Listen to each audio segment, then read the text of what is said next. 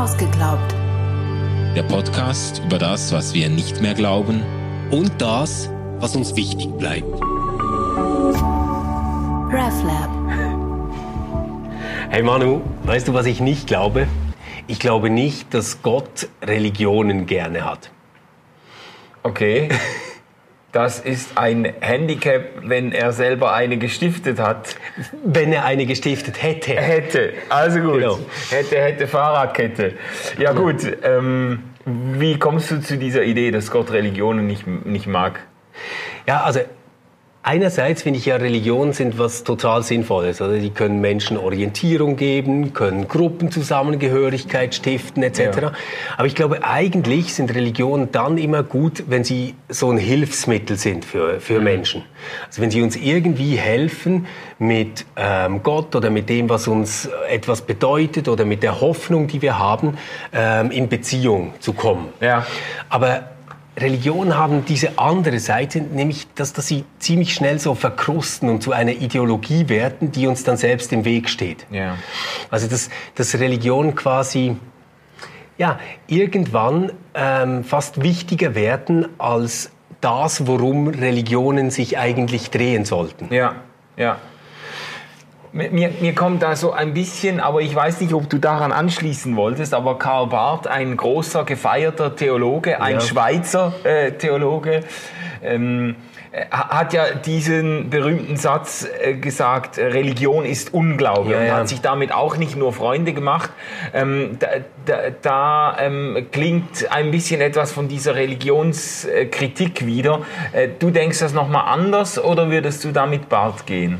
Ja, ich denke das tatsächlich anders, weil bei, bei Barth ist das ja so ein Überbietungsversuch quasi. Ja, genau. Also alle Religionen sind Unglaube, auch das Christentum. Ja. Aber das, was dann das Wirkliche ist, das, worum es echt geht, wäre dann der christliche Glaube. Ja. Und zwar Ja. wirklich der christliche Glaube.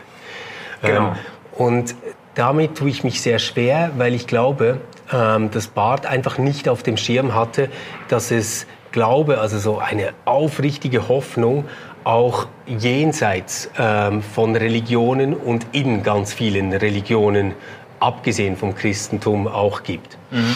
Und da, da glaube ich, hat, hat Barth wirklich, ähm, da, da war er irgendwie nicht aufgeklärt darüber, wie, wie andere Menschen denken, hoffen und glauben.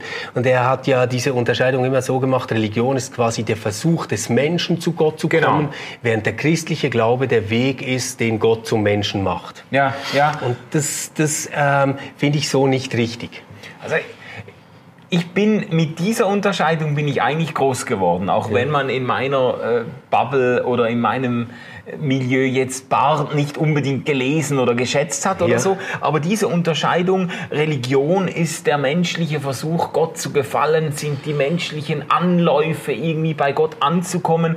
Und das Christentum oder wahrer Glaube ist quasi Gott, der zu den Menschen kommt. Mit dieser Unterscheidung bin ich eigentlich groß geworden. Ich habe sogar zeitenweise in, äh, in bestimmten, auch gerade äh, äh, pfingstlich-charismatischen Kreisen, da war Religiosität wirklich so der Inbegriff des Bösen. So, das war das, was man auf Religiosität. Jeden, ja, Religiosität, das musste man auch um jeden Preis vermeiden. Also keiner dort hätte je gesagt, er wäre religiös. Im Gegenteil, äh, man hat immer gesagt, ich bin nicht religiös. Also wenn der Religionsmonitor in eurer Gruppe angerufen hätte und gefragt hätte, wie religiös sind Sie auf einer Skala von 1 bis 10, dann hättet ihr gesagt, Null. Dann hätte man gesagt Null. Wirklich? Ja, Okay. ja. Also da, da war ganz klar, Religio Re Religiosität war etwas, was man Menschen austreiben musste. Also das Ja. war wirklich ähm, der, der Inbegriff dessen, was es zu vermeiden gibt. Man hat dann gesagt, Okay. ich bin nicht religiös, sondern ich ich habe eine lebendige Beziehung zu Gott. Das war den, der Kontrast, den man aufgetan hat. Also Ja. Religiosität war per Definition dann etwas Totes, etwas äh, Ah, so, Regelkonformes, etwas eben äh, etwas Verkrampftes, der Versuch Mhm. irgendwie durch Opfer oder Gebete oder was auch immer bei Gott anzukommen und, und da, davon woll, wollte man sich distanzieren. Mhm. So, da, das habe ich, das habe ich mitgekriegt. Ich finde es jetzt gut, dass du Religiosität ins Spiel gebracht hast, weil ich merke, dass ich damit überhaupt keine Mühe habe. Religiosität ist das, was ich gut finde. Ähm, Religiosität ist für mich aber man kann den Begriff natürlich ganz unterschiedlich definieren. Aber für mich wäre es jetzt all das, was Menschen tun und die ähm, kulturellen Erzeugnisse, die daraus entstehen, die irgendwie darum gehen, dass sich Menschen ähm, mit ihren Kontingenzbewältigungsmomenten, mit ihrer Suche nach Gott, mit ihrer Frage nach dem Sinn des Lebens irgendwie mhm. auseinandersetzen. Das ja. finde ich gut. Mein Gegenbegriff dazu wäre jetzt die Religion. Und, und die Religion ähm, wäre dann quasi schon wie ein, wie soll ich jetzt sagen, eine Organisation von Religiosität. Ja. Genau. Also es wäre quasi wie eine Verwaltung ja. der Religiosität, ja. die sagt, schau mal, wir machen das auch, aber immer am Sonntagmorgen um halb zehn und immer am Freitag machen wir das und immer am, und, und auch da würde ich noch sagen, das ist ja gar nicht schlimm, mhm. ähm, wenn das unseren Alltag strukturiert und uns irgendwie ähm, einen Rhythmus gibt, mit dem ja. wir durchs Leben gehen, finde ich das sogar noch schön. Schlimm finde ich es da, wo diese Dinge dann wichtiger werden, ähm, als das, worum sie eigentlich mal äh, ersponnen worden sind. Ja, ja, ja. Ja, also ich kann das nachvollziehen, aber das ist natürlich, da rennst du natürlich in unserer Zeit ein Stück weit offene Türen ein, weil wir ja äh, in einer wahnsinnig institutionskritischen Zeit leben. Also so meine Generation, unsere Generation schon und, äh, und die, äh, die Jüngeren jetzt noch mehr, leben doch mit, einem, mit einer wahnsinnigen Skepsis, einem, einem großen Vorbehalt gegen Institutionen überhaupt und gegenüber institutionalisierter Religion im Besonderen, dass man denkt, wenn man irgendwie so einen Apparat unterstützt und so, das ist ja auch ein Grund, warum Leute sich auch von der Kirche abwenden, dass sie sagen, ja, also ich brauche keine Kirche für meinen Glauben und so ein System unterstützen mit meiner Kirchensteuer oder meinen Spenden und so, das ist ja so ein bisschen ein, ein Grundgefühl äh, unserer unserer Zeit jetzt. Und natürlich, also du hast das jetzt ja schon gesagt, äh, ich finde, man darf das nicht zu grob schnitzen, weil einerseits natürlich äh, äh auch in einer organisierten Form von äh, Religion ähm, ganz viel äh, Gutes passieren kann und andererseits äh, auch die Frage ist, wie überlebensfähig ist Religion überhaupt, wenn sie nicht institutionalisiert wird? Ja, ja ich, ich verstehe die Frage und ich merke jetzt, dass wir da, glaube ich, ähm, eine ganz andere Denkvoraussetzung haben. Ah ja. Okay. Ähm, wenn ich es recht verstehe, dann würdest du sagen, es gibt Religionen und diesen Religionen entsprechen dann Kirchen oder religiöse Gruppierungen mhm. und dann wäre quasi die religiöse Gruppierung kleiner als die Religion. Ja. Genau. Und in meinem Denken wäre es genau anders. Ich würde sagen, na ja, ähm, es gibt das Christentum als Religion mhm. ähm, und selbstverständlich beziehen sich ganz unterschiedliche und viele Kirchen äh, darauf und ja. würden sagen, sie sind christliche Kirchen. Aber jetzt in meinem Fall, ich gehöre ja zu der reformierten Kirche, da würde ich sagen, die ist wahrscheinlich weiter als diese Religion. Also ähm, als reformierter Christ erwarte ich geradezu, dass Gott Menschen auch außerhalb meiner Religion begegnet. Überhaupt außerhalb von ja. Religion begegnet. Mhm, mh. ähm, und äh, gerade als reformierter Christ bin ich doch neugierig darauf ähm, zu erfahren, was denkt jetzt zum Beispiel jemand, der gar nicht an Gott glaubt, ähm, über die letzten großen Fragen des Lebens. Mhm. Und ich, ich tue das nicht so in einem Bewusstsein, dass ich sagen würde, na ja, wenn ich gut mit ihm darüber spreche, dann wird er schon merken, dass er eigentlich dasselbe meint wie ich, wirklich nicht, sondern ich denke mir, dass wenn der mir etwas Gutes und Wahres mitgibt, dieser Mitmensch, ja. Dass ich dann auch darin ähm, wieder den Christus oder den Gott finde, ähm, den ich bis jetzt enger gesehen habe. Mhm. Also für mich wäre da Kirche gerade die Institution, jetzt im Fall der reformierten Kirche, die weiter äh, gedacht werden muss als die Religion selbst. Okay. Also ich meine, das, das, wird ja auch oft so ein bisschen belächelt, wenn man so sagt, ja, jetzt machen äh, die in der Kirche sogar schon irgendwie schamanistische Rituale oder die machen irgendwie Yoga ja. oder die äh, meditieren da mit Buddhisten zusammen. Aber das finde ich eigentlich völlig konsequent in dieser reformierten Haltung, dass man eben sagt, nein, Gott ist viel zu groß, der geht nicht in dieser Religion oder in dieser Tradition auf, sondern der muss immer noch mal größer gedacht werden und wir suchen ihn auch außerhalb. Mhm. Mhm. Ja gut, ja gut, das würde ich auch sagen wollen, dass natürlich würde ich das Wirken Gottes und die Gegenwart Gottes nicht auf die Kirchenmauern oder auf eine bestimmte äh, Gemeinschaft äh, eingrenzen wollen, sondern rechne damit, dass Gott wirkt und sich zeigt und spricht zu Menschen aller äh, Couleur und äh, aller Religionszugehörigkeit. Das mhm. würde ich auch sagen wollen. Aber Religion ähm, hat für mich schon diesen, ähm, also wenn ich von Religion spreche, dann denke ich schon eher an institutionalisierte äh, Religion. Dann denke ich mhm. nicht so an, an irgendwie an die spirituellen Vorstellungen von Einzelnen oder so, sondern Religion im Sinne Christentum. Das Christentum formiert sich in Kirchen und ja. äh, Islam äh, formiert sich in äh, islamischen äh, ähm, äh, Gruppierungen, Untergruppierungen und so weiter. Also das da würde ich schon eher an die institutionalisierte Seite denken. Ja, bei der Religion auf jeden Fall, da würde ich eben auch an die institutionalisierte Seite denken. Aber ähm, das, das Spannende finde ich eben, wenn dann diese Gruppierungen selbst inhaltlich ähm, so mit Religiosität umgehen, dass sie sagen, auch außerhalb von unserer Gruppierung muss Wahrheit sein und ja. wir suchen danach. Ja, ja. Das ist, man wie quasi sagt, die Grenze unserer institutionalisierten Religion ist nicht deckungsgleich mit der Grenze der Selbstmitteilung Gottes zum Beispiel. Ja, ja, klar, aber das würde ich ja auch sagen. Aber äh, in deinem Statement habe ich jetzt eher so ein bisschen äh, die, die Gefahr äh, gesehen, dass man institutionalisierter Religion äh, nicht mehr viel zutraut und eher auf die freie Frömmigkeit oder Spiritualität von Einzelnen setzt oder so.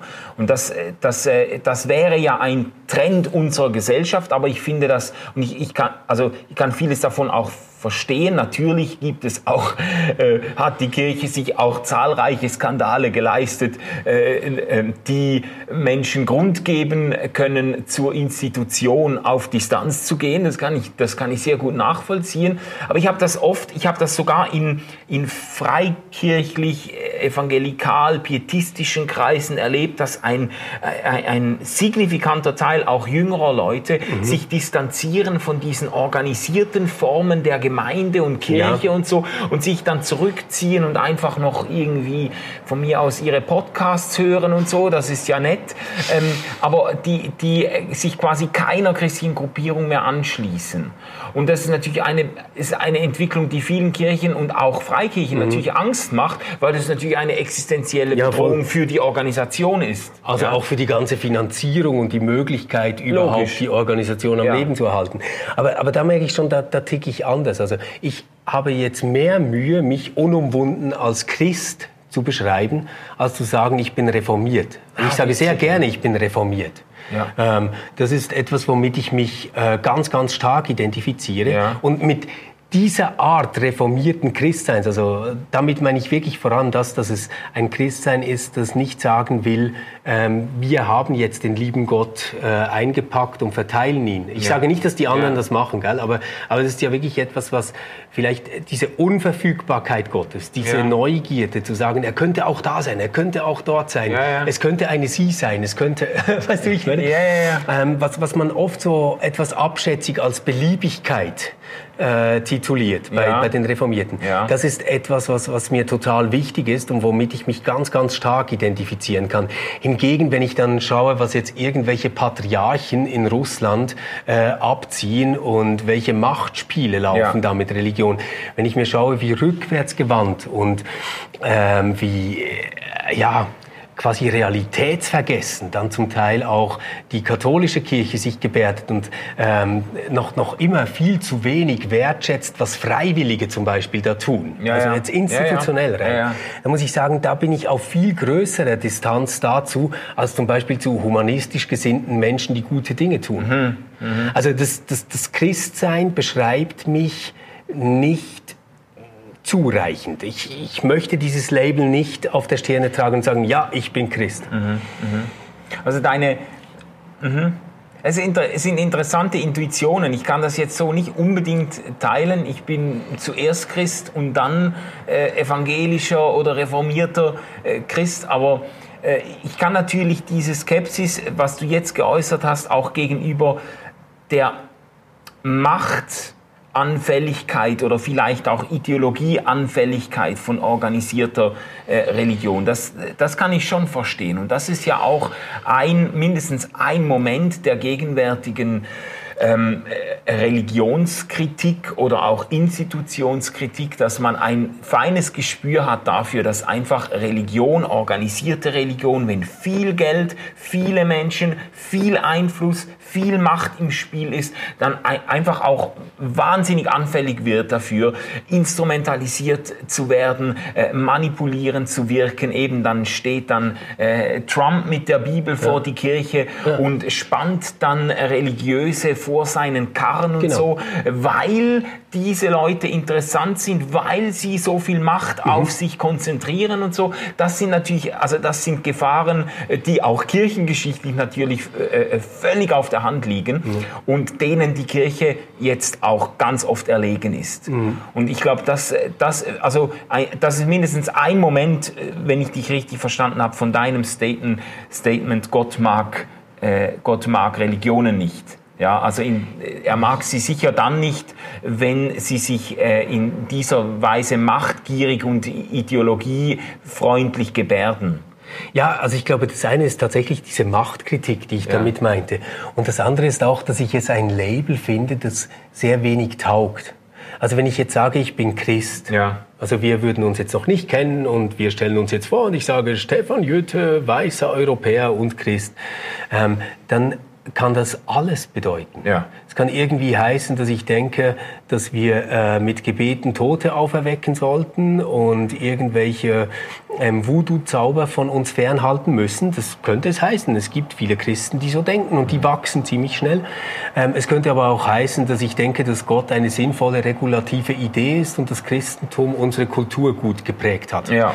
Und da, da frage ich mich dann, was helfen eigentlich solche Labels überhaupt? Ja. Weißt du, um etwas zu beschreiben. Ja. Ich glaube, diese Religionen beschreiben im Moment viel eher das, was nicht dazugehören darf. Mhm. Also in Tat und Wahrheit ist es doch so, dass wir mit einem ähm, europäischen Muslim, der humanistisch gesinnt ist, vielleicht einen ähnlichen Bildungshintergrund hat ähm, wie, wie wir, ähm, besser zurechtkommen als mit jemandem, der äh, Christ ist, aber eigentlich gerade irgendwelche Missionstraktate verteilt und heilendes Gebet macht auf dem Bahnhofsplatz. Also mindestens bei mir ist das so. Und ich habe nochmal deutlich ähm, äh, auch, auch immer wieder gemerkt, dass ich jetzt auch mit Menschen, die an gar keinen Gott glauben, die sich als religionslos bezeichnen, mhm. ähm, viel, viel besser zurechtkomme, wenn ich merke, die engagieren sich aber zum Beispiel für die Umwelt, für Arme etc. Also das sind gute Menschen, die gute Dinge tun. Ja, und das ist ja. mir oft näher als irgendwelche ähm, Christinnen und Christen, die an irgendeinen Hokuspokus glauben und denken, dass es ähm, Gottes Wille ist, dass es halt Arme und Reiche gibt, jetzt zum Beispiel. Oder? Okay, ja. Ja. Und deswegen frage ich mich halt dann, was taugen eigentlich diese Religionszuschreibungen? Also man könnte sagen, das Christentum, das vereint all diejenigen Kirchen und Gruppierungen und Ideologien, die sich irgendwie auf Jesus beziehen. Mhm. Könnte man ja machen. Ja. Nur ähm, dann hast du natürlich eigentlich auch irgendwie Scientologen mit an Bord. Die tun das ja auch auf irgendeine Art und Weise.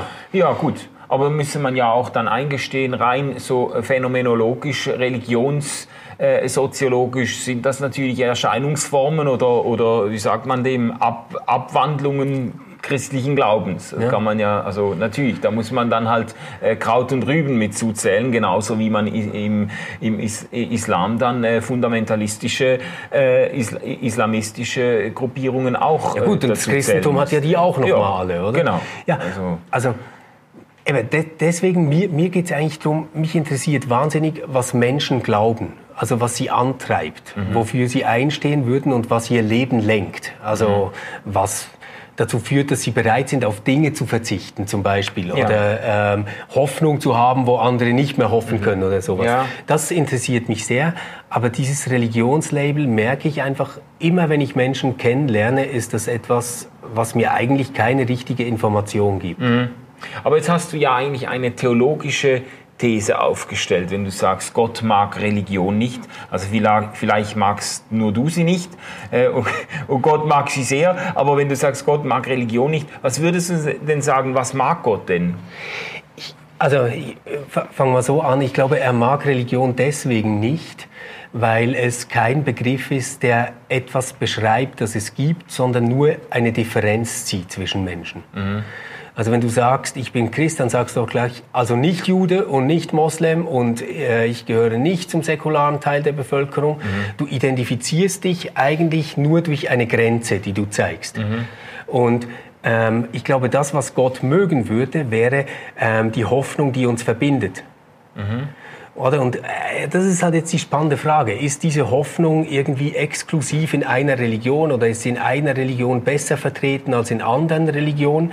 Ich glaube, letztendlich kann man das ähm, gar nicht so klären, sondern man, man muss schauen, welche Hoffnung lebt in den Menschen, die sich auf welche Tradition beziehen. Und wie glaubwürdig kommt mir das entgegen? Mhm. Ich meine, eigentlich hat die Bibel nichts anderes gemacht. Oder? Die hatten die Apostel, diese Zeugen, mhm.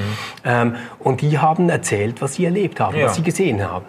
Und, und die haben nicht gesagt, wir gründen jetzt das Christentum und wir sind nicht mehr Juden. Mhm sondern die haben gesagt, naja, wir haben da ein Zentrum, es gibt diesen Jesus von Nazareth ähm, und wir ja. glauben, dass das der Christus ist. Und das war ihr Zentrum. Und mhm. um dieses Zentrum herum hat sich etwas gebildet. Ja. Aber wir können jetzt nicht immer einfach nur diese Mauern nehmen, die dann errichtet, äh, errichtet wurden und sagen, da drin machen wir es uns jetzt bequem als Religion. Ah ja, okay, äh, da würde ich wieder mitgehen. Am, äh, zwischendurch war ich mir da nicht so ganz sicher, aber da würde ich wieder mitgehen. Äh, das, das, war ja, das war ja auch kennzeichnend für diese frühe Jesusbewegung, dass man eben, äh, dass man ein Zentrum hatte, beziehungsweise dass man sich bezogen hat auf, auf Gottes Erfahrungen, die Menschen gemacht hat, haben in der Begegnung auch mit Jesus Christus.